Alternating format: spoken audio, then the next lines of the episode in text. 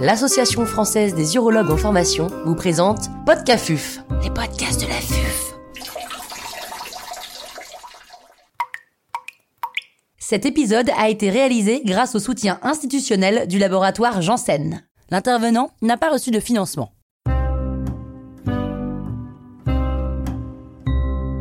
Comment bien utiliser les réseaux sociaux pour la veille scientifique? Docteur Benjamin Prader, chirurgien urologue à l'hôpital universitaire à Vienne, nous fait part de son expertise. Pourquoi les réseaux sociaux? Les réseaux sociaux, c'est un moyen extraordinaire parce qu'on est jeune et parce qu'on a passé l'âge d'aller à la bibliothèque pour euh, s'informer, de connaître l'actualité dans notre spécialité en uro, mais aussi dans toute l'actualité scientifique. En fait, les réseaux sociaux, ça fait longtemps que ça existe, et il faut savoir que finalement, des gens qui utilisent leurs réseaux sociaux au travers, par exemple, de leur téléphone portable, donc de façon très pratique, c'est 67% de la population mondiale, c'est plus de 5 milliards de personnes. Ça veut dire que au bout de votre téléphone, vous avez accès à une information faramineuse et l'information en science, elle est compliquée. C'est pas toujours facile d'aller sur PubMed, de pouvoir aller euh, s'informer auprès euh, de leaders d'opinion. Et les réseaux sociaux, eh ben, ça nous aide à être meilleurs parce qu'on va comprendre comment ça marche. Donc, les réseaux sociaux en France, on sait qu'il y a une très grosse audience des réseaux sociaux. C'est toujours Facebook qui est euh, à la tête, mais derrière, il y a Instagram, il y a Twitter et il y a YouTube, qui sont euh, les principaux réseaux sociaux utilisés euh, par les utilisateurs français, qu'ils soient urologues ou non. En quelques chiffres, on sait qu'aujourd'hui, un utilisateur moyen en France, il passe 2h20 par jour sur les réseaux sociaux et les messageries incluant euh, WhatsApp, euh, Messenger, euh, ce que vous voulez. Et finalement, c'est plus de 90% de la génération Y, donc nous, hein, enfin vous, nous, je ne sais plus, 90% de la génération Y qui utilise les réseaux sociaux au quotidien. Donc oui, ça fait partie de notre quotidien, tout comme notre activité professionnelle et notre formation scientifique. Et finalement, les urologues, ils sont connus depuis très longtemps pour faire de la promotion de leurs études, de leurs euh, découvertes sur les réseaux sociaux, sur Twitter notamment. Ça fait plusieurs années. La première publication, euh, c'était il y a déjà presque sept ans euh, dans European Urology, où on nous donnait des recommandations sur comment utiliser les réseaux sociaux et notamment les réseaux sociaux sur Twitter. Les réseaux sociaux, c'est aussi important pour une simple et bonne raison, c'est qu'on touche nos patients. Et pour euh, les euh, plus euh, aguerris d'entre nous, effectivement, on va avoir la possibilité de créer de la connaissance, de créer de l'information des patients sur une pathologie. Il faut faire attention à la façon dont on communique, mais c'est un outil formidable pour améliorer la connaissance des pathologies urologiques pour nos patients. À quoi sert Twitter pour la communauté scientifique? Twitter, c'est un réseau social que vous connaissez forcément, qui a été fondé en 2006 par euh, trois euh, personnes, deux ingénieurs et un software architecte, donc euh, qui bâtit des sites internet. Le but, c'est de diffuser des messages très courts à ses amis, à ses followers, à toutes les personnes qui sont sur ce réseau social. on peut suivre n'importe qui, on peut lire les messages de n'importe qui, n'importe quand, même des messages publiés il y a très longtemps. C'est une plateforme qui évolue depuis plusieurs années, qui est devenue extrêmement populaire, du fait qu'on peut l'utiliser presque comme un SMS en s'adressant finalement à toute sa communauté. Alors, pas forcément une nécessité d'être actif, mais même en étant passif, c'est-à-dire simplement en lisant son feed, ça sert au quotidien pour voir un petit peu ce qui se passe en termes d'actualité. Pourquoi particulièrement le professionnel de santé est intéressé? Eh bien parce qu'aujourd'hui, Twitter près de 50% des urologues seniors, donc je sais que dans les urologues juniors, euh, c'est presque 70%, ont un compte Twitter et l'utilisent. Donc c'est vraiment très intéressant comme moyen de communication. L'accès à Twitter, on peut l'avoir euh, par le téléphone, par l'ordinateur, par l'iPad.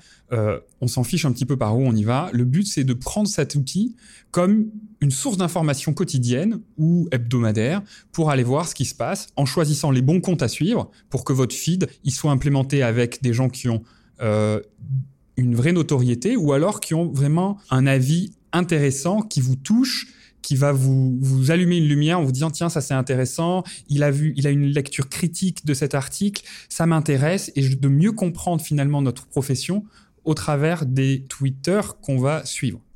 Quelles sont les recommandations pour bien utiliser les réseaux sociaux quand on est médecin? Il faut commencer par comprendre comment les utilisateurs fonctionnent avant de commencer à interagir. Comme c'est un réseau qui est ouvert et où vous êtes suivi par le monde entier si le monde entier veut vous suivre, il faut d'abord comprendre les clés de la communication sur ce réseau social, qui est pas forcément le même que quand on est sur Insta avec sa story entre poteaux, euh, sur Facebook avec quelque chose pour sa famille ou je ne sais quoi. Twitter, c'est votre compte, à mon sens, qui doit être relativement professionnel, surtout si vous mettez votre nom et votre prénom, parce que tout le monde peut vous voir, les patients comme vos collègues. Donc il faut faire attention à la façon dont on commence, et je pense qu'il faut commencer en étant très passif, et puis petit à petit, une fois qu'on a compris le rôle, euh, il faut se créer une, finalement une identité professionnelle digitale. Ça veut dire qu'il faut mettre son vrai nom, une photo relativement professionnelle, et puis euh, essayer de, si on communique, de communiquer sur des choses qui sont relativement en lien avec notre profession. Attention, quand on, je dis communiquer, il faut vraiment prendre du temps, même si c'est parfois plusieurs mois, voire années avant de commencer à tweeter avec des, messages qu'on applique sur la toile. Euh, je pense qu'il faut faire très attention à ne jamais nuire à la confidentialité de vos patients, donc pas de photos. Euh, ou si c'est une photo du patient, il faut qu'elle soit avec accord du patient, et je pense qu'il faut l'inscrire dans votre tweet.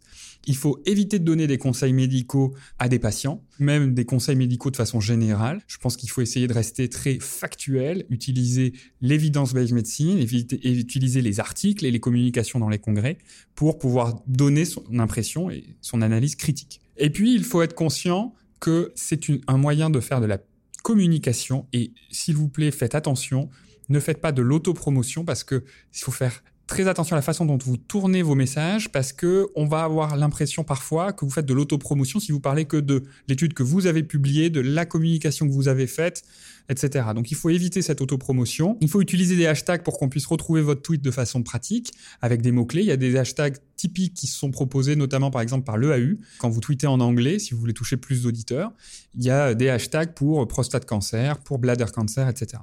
Il faut vérifier vos sources avant de commencer à tweeter, évidemment. Et puis, il faut toujours un lien avec votre message, un lien, euh, soit un lien pour un site internet, soit un lien pour l'article en question, soit un screenshot euh, avec les données principales de l'étude que vous commentez ou de l'étude que vous voulez promouvoir. En pratique, comment bien l'utiliser Twitter? Alors en pratique, c'est très simple. Je pense que la première chose à faire pour que ça reste intéressant, c'est de ne pas suivre que de l'urologie, mais de suivre aussi des choses qui vous intéressent. Si vous êtes un fan de tennis, un fan de rugby, euh, que vous faites euh, du euh, pole dance ou que vous soyez fan d'un acteur, je pense qu'il faut suivre d'autres choses pour que votre feed soit toujours intéressant et que ce soit pas que des informations de congrès ou d'articles scientifiques. Et puis ensuite, ça vous permet de suivre l'actualité majeure. Si vous mettez les bons hashtags, par exemple CFU 2021, ASCO 2022, le nom d'une étude connue, Spartan, Prosper, Aramis, eh bien là, vous pouvez aller, grâce à ces hashtags, suivre l'actualité majeure de ces études, de ces congrès, etc. Et donc, c'est très important. Ça vous permet finalement d'être au courant des actualités en recherche, des nouveautés qui sont en train de passer, et puis finalement de suivre des congrès sans être présent en présentiel. Je me rappellerai toujours un de mes plus gros tweets dans les premières années où je faisais Twitter. C'était un tweet que j'avais fait sur l'ASCO, où j'avais fait une analyse d'une étude et j'avais jamais mis les pieds dans le, dans le congrès. Et pourtant, c'est un tweet qui avait fait énormément de, likes et de, et de retweets à cette époque-là. Donc ça veut dire qu'on peut suivre un congrès simplement sur Twitter. Alors maintenant, on a les, les congrès hybrides, mais ça reste hyper intéressant. Et puis, ça permet aussi finalement de faire du network, c'est-à-dire que quand vous avez une question, vous pouvez la poser sur Twitter ou en tout cas voir les réponses s'il y a une question qui vous intéresse, suivre s'il y a des experts qui ont répondu. Il y a de plus en plus d'experts qui sont présents sur Twitter, qui donnent leur avis ou qui échangent avec un scanner, avec euh, un cas clinique, qui posent des questions. Et finalement, ça peut aussi vous servir à rester update de façon régulière en suivant, en interagissant et en parlant à des gens que vous aurez peut-être jamais croisés dans un congrès. Vous leur parlez sur Twitter et puis vous pouvez avoir un échange. Si je peux vous recommander quelques comptes à suivre pour euh, la recherche scientifique. Je pense que vous pouvez suivre des comptes institutionnels pour avoir une, vision un peu plus euh, large, comme l'INSERM ou la HAS. Il y a des revues euh, urologiques que vous pouvez suivre et qui sont très actives. Les revues les plus intéressantes pour moi en uro, c'est European Urology, BGUI et Journal of Urology et évidemment Progrès en urologie. Mais on peut aussi suivre le New England Journal ou JAMA. Ça nous permet un peu de garder une, une, une ouverture d'esprit sur d'autres choses, dans d'autres spécialités. Il y a des key opinion leaders qui sont bons et qui publient beaucoup sur Parmi d'autres, François Rosé, euh, euh, Guillaume Ploussard, en France, mais aussi euh, Brian Chapin, Declan Murphy, Axel Mersberger, Ash Tewari, euh, Matt Cooperberg ou Yann Davis euh, sont très intéressants sur la prostate. Sur le rein, on a le professeur Arnaud Méjean ou Laurence Albigès en France, mais aussi Tom Paul, Tony Chouery ou Soumanta Pal qui produisent beaucoup de tweets et qui sont très intéressants à suivre pour leur activité finalement de, de critique des études. Et puis en vessie, le professeur Morgan Roupré, Joachim Belmoun, Charok Chariat ou Maria Ribal qui publient beaucoup, ou Ashish Kamat qui est aussi très très bon, ainsi que Géraldine Pignot pour la France, euh, sont très intéressants à suivre pour avoir des informations update sur notre actualité en urologie et en utilisant Twitter de façon quotidienne.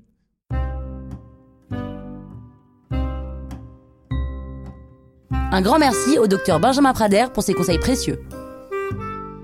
C'était Podcafuf, les podcasts de la.